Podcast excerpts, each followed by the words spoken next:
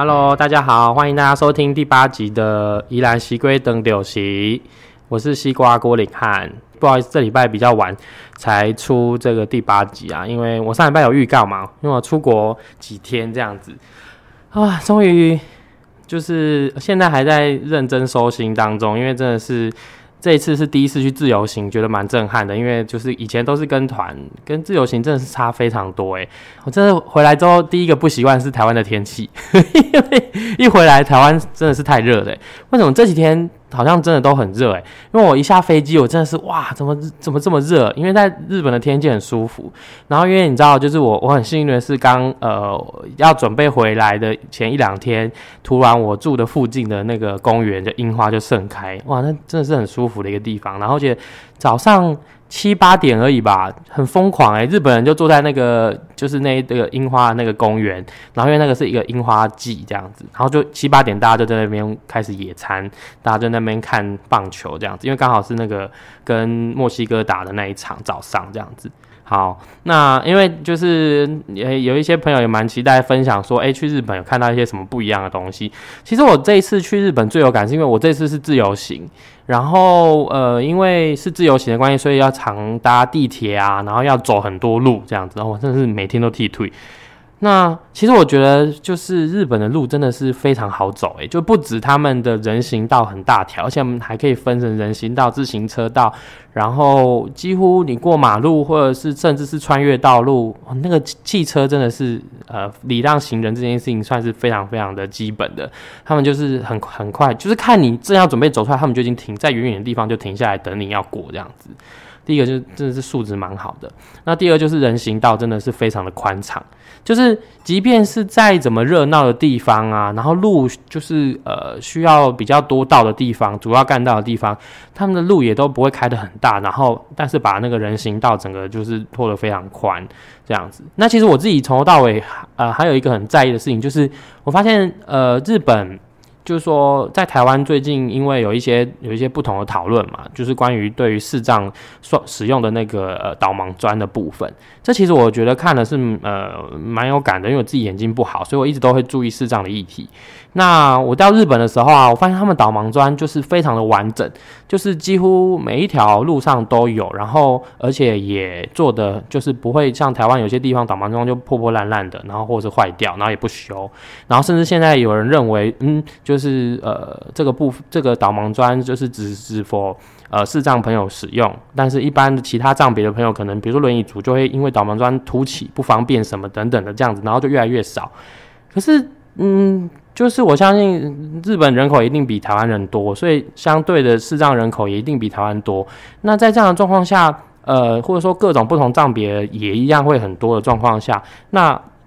为什么就是他们还是仍然保留这个部分，然后而且很重视的去让它不只是在公共设施，甚至进到了。呃，一些公共领域，或者是百货公司等等，这个都还是做的很完整。那我觉得这觉得蛮值得参考的，因为，嗯，真的是有需这样需求的族群还是会有。你不能说，因为可能我那天在看哪一个网站，然后就写台北市，好像是台北市政府的网站吧，就写说，哦，因为很大部分的视障，几乎呃大部分的视障不是全盲，所以还可以看到一点路。我就是看到就是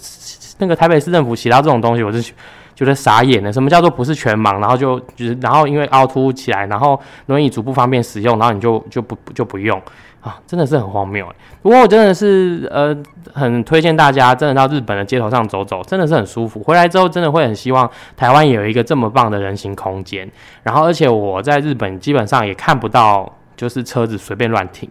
基本上嗯很少会看到有车子停在路边呢，就是基本上就直接停到该停的地方去这样子。对，这个是我这次去日本，我觉得特别关注在交通的部分上。我真的觉得，嗯，呃，能够走在，就是能够这么舒服的走在路上，是一件很幸福的事情。希望台湾有一天也可以这样子。我觉，尤其是宜兰啦，好，宜兰真的是很适合大家走在路上逛街，走在路上，呃，休息啊、散步啊等等的一个地方。对，那这就是我这次去日本的一些小，就是小分享啦。因为剩下应该我相信大家也没有想听，因为就是我去迪士尼的故事了。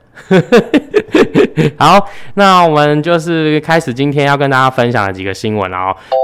那第一个要跟大家分享，这是昨天才看到的新闻了哈，就是这个新闻呢是在说宜兰县的环保局长哦，就是据传哦可能会由新北的环保局的呃这个检任技证哦来接任这样子。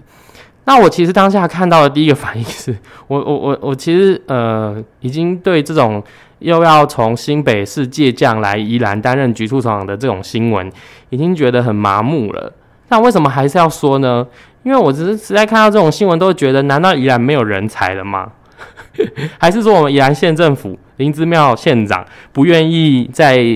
用我们的宜兰的这些人才呢？是到底是你看不起我们宜兰人哦，还是说你你觉得外面的这个新北市的好用？侯侯友谊市长推荐你，但但宜兰县的这些局长不好当诶，不止不好当，而且还有可能因为县长的关系，就是要被检调查诶。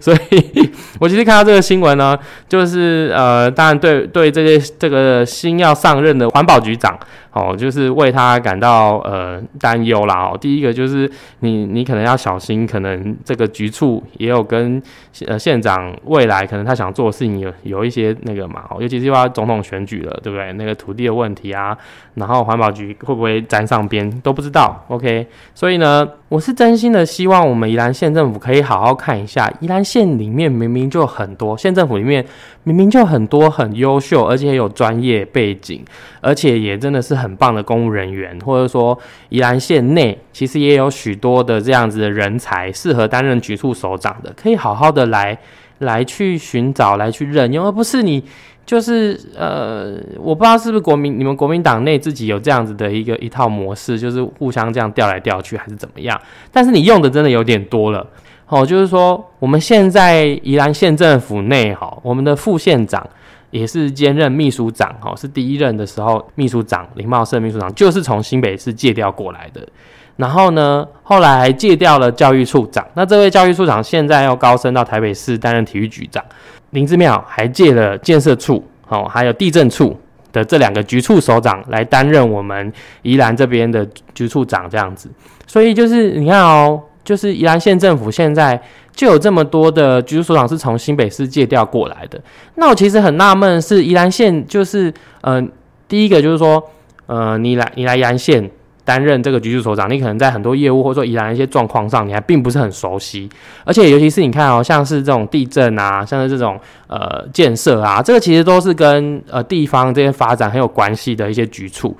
那你你找了这些可能对这宜兰这些事物并不熟悉的人，而且你又第二任了哈，然后你找这些人来，我我其实就会在想说，嗯，到底你是希望找些人来帮你办事，帮你办你想办的事，还是你真的是希望他们来发挥长才，来让宜兰人可以过更好的生活？我其实蛮纳闷的啦哈，所以我其实看到这个新闻之后。我我自己在脸书上马上就写下了嘛，我真的是觉得那干脆我们宜兰县的县长用借的好了，去去找个地方，找个找个呃一嗯，当然找侯友谊也不适合然后就是不过我真的是希望说宜兰县政府林志妙县长哦，可以多发掘一些宜兰的人才哦，来担任这个局处首长哦，让我们这一些真心想回馈我们自己家乡的这一些优秀人才来担任局处首长，来带领我们宜兰可以有一个更好的生活跟环境然后这个是。第一则要跟大家分享的新闻，好，那第二个要分享的新闻是这样哦，就是说，呃，大家有印象，我前几集有分享到，我们去参加一个交通委员会的考察，那其实其中一个呃比较有关系，这跟这个主题有关系，就是关于莱阳大桥的改建。好，那我念一下这个标题是：莱阳大桥要花二十五亿来改建，但是它需要拆掉，呃，除了现在大家走这个桥以外，还有另外一个旧的桥，最之前那个旧的桥。然后呢，因为它那个桥已经很久了，然后已经被登录为宜兰县的历史建筑，然后所以因为现在这个历史建筑的原因呢，所以这个南洋桥改建呢就卡关了哦。说实在的，就是这件事情刚出来的时候，我们也稍微关注一下，因为这跟文化的议题有相关嘛。不过，嗯，我们在讨论的时候都觉得说，哎，其实你要盖这个桥，你不一定要，你不，你如果要盖这把这个桥提高，你根本没有要拆这条最旧的这条历史建筑的桥的必要性嘛。他们一直说，哦，因为现在的桥太低，遇到那个溪水暴涨的时候会封路，有危险等等等的。那说实在的，呃，嗯，这条桥已经在这边九十年的时间了。那在这九十年当中，也没有发生过类似的状况，或者是造成这个呃这一条旧的呃南阳铁公路的这个桥造成它的毁损或崩坏等等啊。那其实我我觉得有两个层次要要跟大家分享，一个就是说。公路总局他们所提的这个部分，要是认为要拆掉这个桥呢，他们就说这个就用数位保存就好了，就是拍拍照，然后把它保留下来，然后或者是用一些比较简单的方式保留一些什么部分就好了，啊，不需要这么完整的给它保存下来。那我我觉得公路总局，你如你提的这个部分。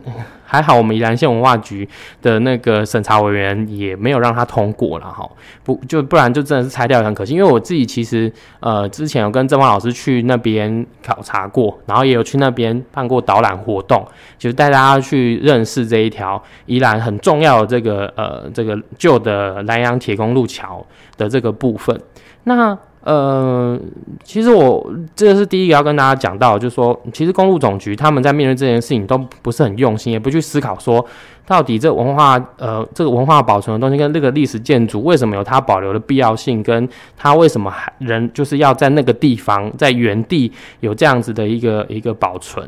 然后他们就只是想说啊，为了工程方便，把它拆一拆就好了，因为其实说实在的，它现在是要原地重建。好，那它原地重建，它要扩大它的整个桥面跟整个高度，然后所以势必就要拆到那个桥。但问题是，说实在的，你也可以稍微调整一下，或者说用什么样的方式，让这个旧的桥跟新的桥，就是这个这个旧的铁公路桥，跟你未来要盖的新的桥，在技术上去处理，让它变成是一个更不一样的风景。那你你你不去思考这件事情，然后结果你只是就是为了想要你方便，然后就这样盖。因为其实我们之前去处理那个西门桥改建的时候，也是一样的问题。旁边就有个西乡德政碑，然后但是他为了用那个机车引道，然后就得要把那个碑又再移位置，或是甚至把它直接把它拆掉。那也没有去思考这个问题。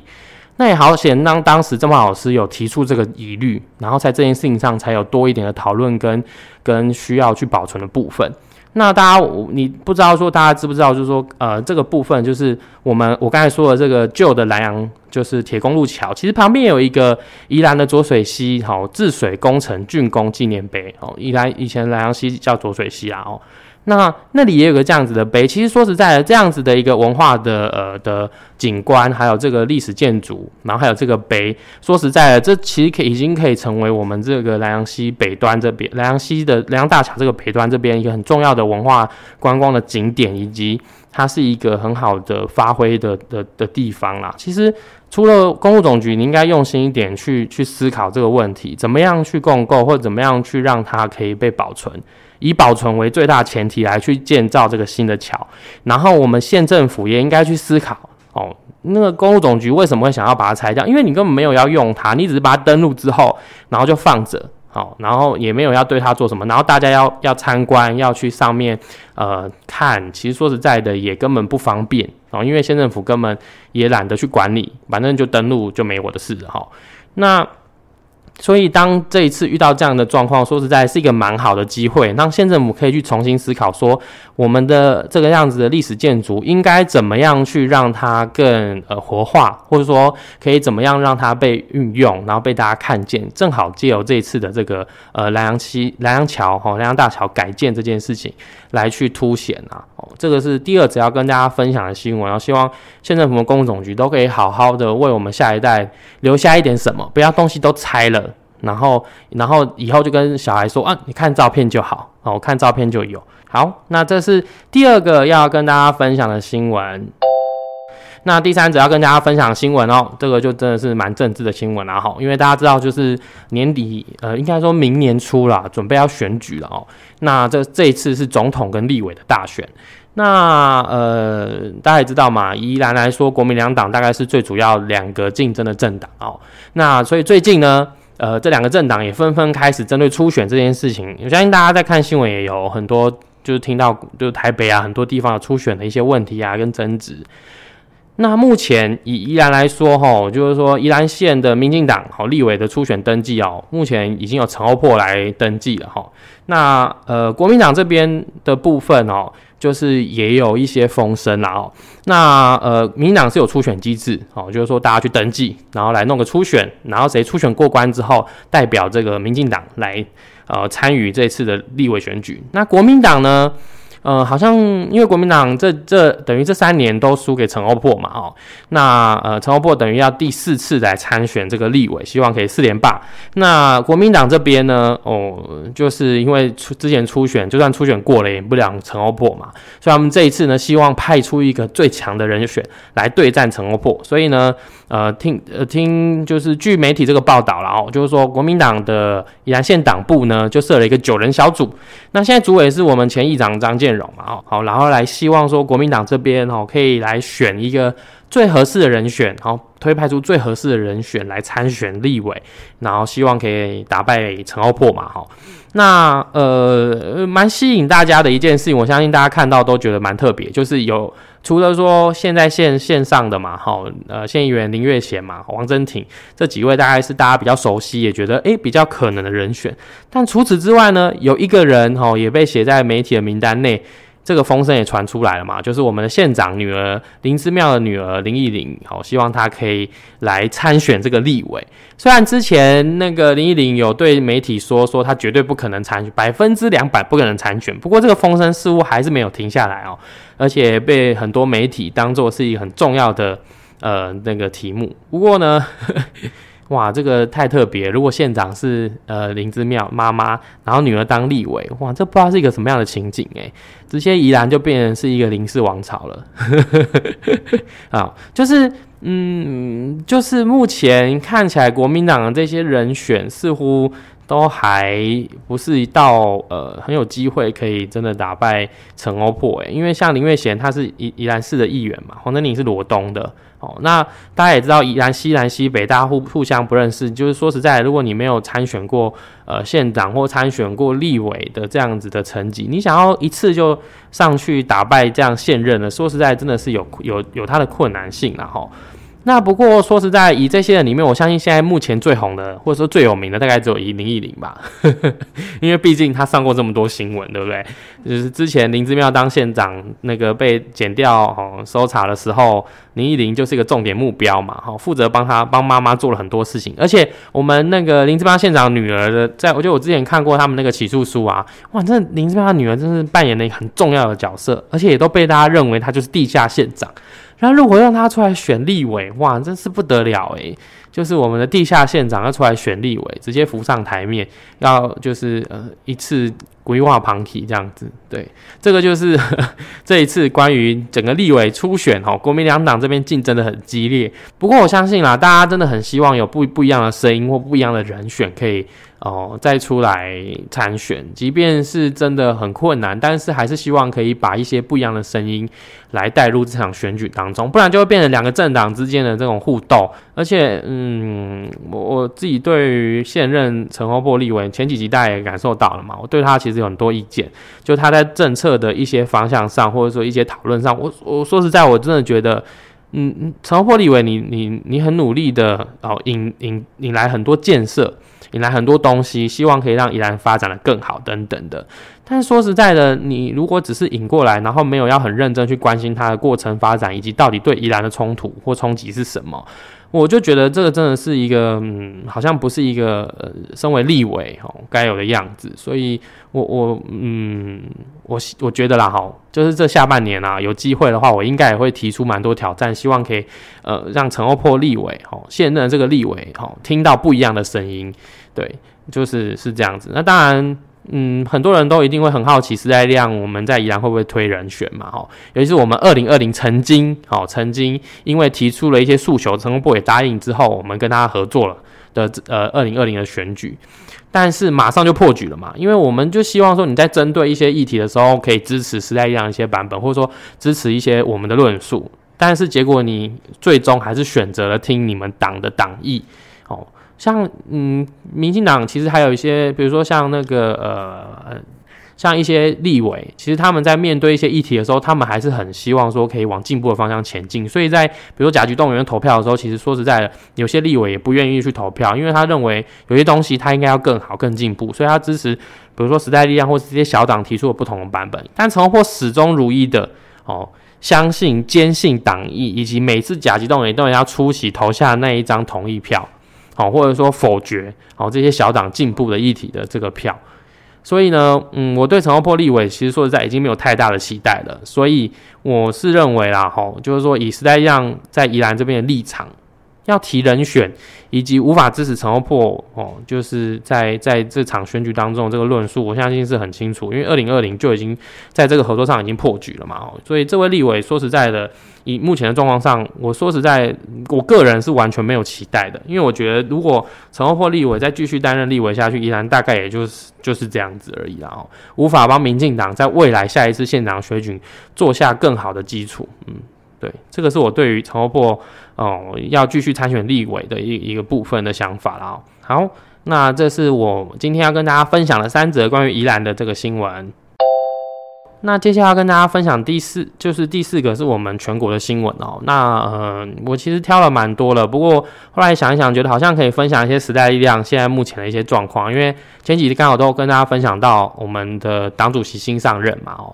那呃，所以呢，在党主席新上任之后，总是有很多媒体争相要来采访哈。有一次婉玉她的身份比较特别，过去在呃一些事件上，就是呃大家对她的关注度是非常的高的。好，然后所以她这次呢，好来担任这个党主席之后。我们国内外就蛮多媒体都有来采访那个婉玉主席的哈。那不过因为一些事情哦，开始哦就是发生了一些冲突哈，包括就是各个小党之间的冲突哈。那主要有一个部分哈，就是说婉玉委员曾经在一个一个采访当中提到，就是说呃抗中跑台这件事情。好，那呃，因为其实大家都知道时代力量就是国家的立场上，我们呃国家正常化这件事情。那我们在面对这个台台台湾主权的这个议题的上，其实我们也是踩得非常的清楚。我们就认为中华民国台湾就是一个主权独立的国家，这个是不争的事实嘛。尤其是说实在的，呃，我们既然选择投入政治。那大家也知道，以现行的宪法状下状况下，我们投身的就是这个呃台湾现在现行的这个民主制度里面嘛。那我其实不太懂哦，就是说有一些小党，尤其是台湾激进党，一个自诩一个以走非常清楚的台独路线的政党，哦，然后认为我们提出说谈抗中保台之前，还有一件事情，那台湾的内政是不是也要处理好？那当然，这两个是完全不冲突的事情啊。不过我不知道为什么台湾激进党这么激烈认为说，好像我们认为台湾独立，或者说认为台湾主权是一个抗中跑台这件事情是一个呃不重要的事情。然后因为说实在的，很长很长，我们都会遇到一个困境，就是说，大家就会认为时代力量在监督民进党这件事情，就是认为我们是嗯背骨啦，吼，认为我们就不应该就是这么激烈的来呃，就是批评民进党，因为我们就好像呃怎么讲？这怎么形容呢？就认为说时代力量哦，当初是因为跟民党合作啊，然后什么，那我们大家毕竟都是台派的政党，所以大家为大局着想，然后就会搞得我们好像都没有资格，或者说不应该去监督这个执政党。诶，那我觉得很奇怪，如果今天就是同样也是国民党执政，那时代力量在面对这些事情的时候，我们也会用同样的立场、同样的方式来去执执就咨询，或者甚至去监督国民党啊，比如说像。以宜兰来说好了，我们宜兰党部二零一八年成，二零一七年成立的时候，当时是林松贤县长担任那个民进党的林松贤县长担任县长嘛，然后后来陈金德哦担任代理县长，我们也是一样批评啊，而且批评的也很凶啊，批评到陈金德认为我们时代力量就是一个很很就是就是很顽固的政党在宜兰嘛哦，那现在。呃，那个国民党执政了，林志妙执政，我们一样用一样的态度来去面对，就是这些宪政议题啊。所以，我我其实觉得很奇怪啊，就是说台湾激进，你们在面对这件事情的时候，如果是民进党，你们是不是就讲小声一点，或甚至不讲，然后负责当民进党的打手？其实我我自己觉得。有时候事情就事论事嘛，就是说有些东西、有些议题，真的是要有一个进步的力量来去提提出进步的声音。因为你知道，执政党他在执政的时候，有些时候他必须要顾全大局嘛，哦，他必须要把两不同的声音都采纳进来，因为这是执政者必须要面对，尤其是行政的执政者，他必须要面对的事情嘛。那我们作为一个在野党，最重要的角色是什么？就是要提出更进步的东西，提出。我们认为更好的东西来让去执政党去参考，那当然有不好的地方也要说哦，让执政党去采采纳去参考，说诶怎么样做可以更好。那我觉得台湾激进，嗯，如果你要批评，就是说，呃，我们的政治路线，哦，就是很危险，就是我们认为抗台这件事情不重要，我应该要先把内政搞好。那难道你你们就认为只有抗中跑台就好吗？哦，那内政都不用关心了吗？对不对？因为我我我其实这是我，嗯，这一两年在面对这些小党之间的互相的。呃，就是斗争啊，或者说不能说斗争啊，好，就互相之间边互咬、互咬来互咬去的事情，我就觉得很纳闷。就是大家就已经是，就是大家都是小党了，还有什么好好斗的？就是大家连连政权哦，连选上这件事情都很困难的，在面对一些议题的时候，我们还要去做这种就是路线啊，或者是这种的的的互相嗯咬来咬去，我真的觉得很无聊，因为。你不如先好好思考哦，就是说，比如说，嗯，你如果像像你像宜兰插旗哦，你要这样，你要在每个县市插旗，那你要真的去思考哦，台独的议题怎么样这个地方上好去发酵哦，去让这个地方更多人认同你的理念，我相信这才是一个政党该做的事情吧。那以时代一样来说，我们也很积极的在面对这些公平正义，或者说这些地方上很重要的议题，各式各样的议题的时候，我们也是很积极的去发声啊。那你说我们不抗中保台，你说我们不对于这种就是威权啊，或者说这些议题的时候，我们我们都不发声。说实在的，我我是觉得，嗯，就是时代量没有必要去背你们这些这些就是乱乱乱说的这种谣言呐。因为在面对呃立法院的一些法案，哦，包括之前民进党就是修的这个呃去去提的这个反渗透法嘛，其实时代量当时有提出不同的版本呐，我们希望可以做得更好，结果。结果当时民进党就通过他们的版本了嘛，然后结果时代力量很有意见啊，认为他们应该要弄得更好啊，才能真的有效的做，就是发挥这个效果嘛。那就基进党后来也也不怎么讲话啦，对不对？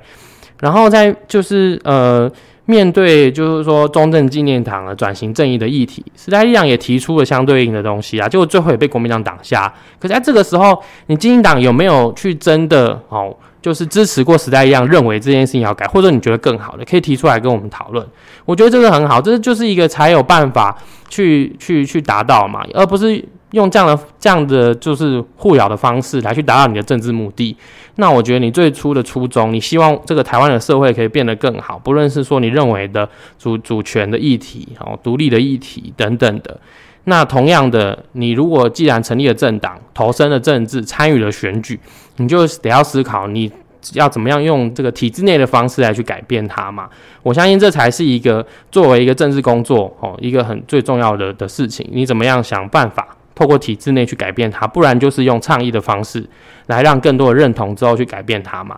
那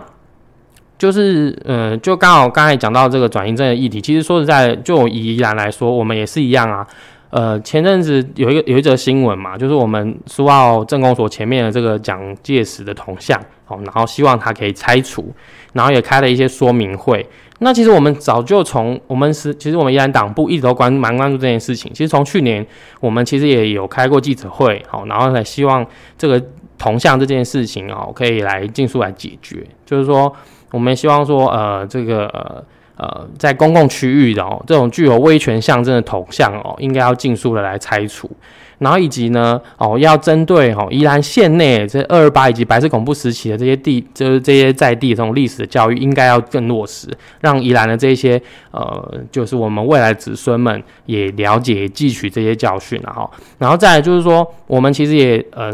甚至好就规划出好，就是这非常具有意义的一个叫山河地景之路，山横地景出。因为宜兰县其实很多地方都有发生过呃白色恐怖二二八事件的一些一些重要的的呃地景啊，哈，那其实这些地方都应该把它串联起来，然后在我们不论户外教学，然后或者说这些历史教育的时候，可以来去运用去搭配，让我们的呃下一代哈在面对这件事情的时候，可以了解，哎，原来。曾经就在我家住的附近这个地方就发生过这样子的事情，那其实这都是一些非常好的要要去倡议的部分啊。当然，除了中央立法机构哈，或者说各政党之间去提出这些诉求或提出这一些哦想法之外，其实，在地方上我们还是有很多事情可以值得来去做哈，让这些地方可以接得上，然后做得更好。那我觉得这才是一个。身为一个政党，我们大家在呃在面对各项的议题，努力来去把它做到最好的一个一个方式嘛，而不是说我批评了你，啊，我批评了谁，然后我就代表我认为就是就是我跟我我们就被贴上什么样的标签。那你看啊，我前面骂林之妙骂的那么凶，我也常常认为县政府做的不好。那我转过头来，我也一样，就是用同样的态度来监督陈欧破嘛。那民进党的陈欧破嘛。所以说实在的，如果大家。在面对政治的时候，还是只有蓝绿的选择，不去好好思考说，到底每一件事情的本质是什么？我们怎么样去解决这些问题？那才是最就是最值得讨论的。那为什么这些小党还有存在的必要性？那不然台湾就就是变成两党制的国家就好啦，对不对？嗯，何必需要这些小党存在呢？那这些小党存在的意义就是这样嘛？我们就是希望台湾有不一样的声音，不是只有。对或错的声音，或者不是只有蓝或绿的声音，因为它有不一样的声音，才能让台湾的政治或这个民主的制度变得更好。当然，希望时代力量在面对这些立场的时候，可以更坚定来告诉大家这些事情，不要每次就是变成是说，好像发生这件事情了，然后我们就默默承受。说实在的，呃，时代力量真的是非常积极，而且非常努力的在面对这些台湾很多议题。大家不去关注这些小细节的时候，都是由时代力量去慢慢一点一点的把它建构完成，让它变得更进步、变更好的一个一个关键的政党哦。那这就是大概要呃这礼拜跟大家分享的四个呃全国以及宜兰的在地的新闻。那大家有没有想要听什么样的事情？如果有想要听的话，也可以到我的粉丝专业郭岭汉的粉丝专业来留言告诉我，或者是 IG 也可以找得到。对，好，那呃。好像我一直都忘记讲这件事情，也就是，诶，之前有人提醒我说，如果你们就是有想要继续听下去，你们看订阅，好像就一一传上去，你们就会收到通知。诶，像我就有订阅正方乱谈嘛。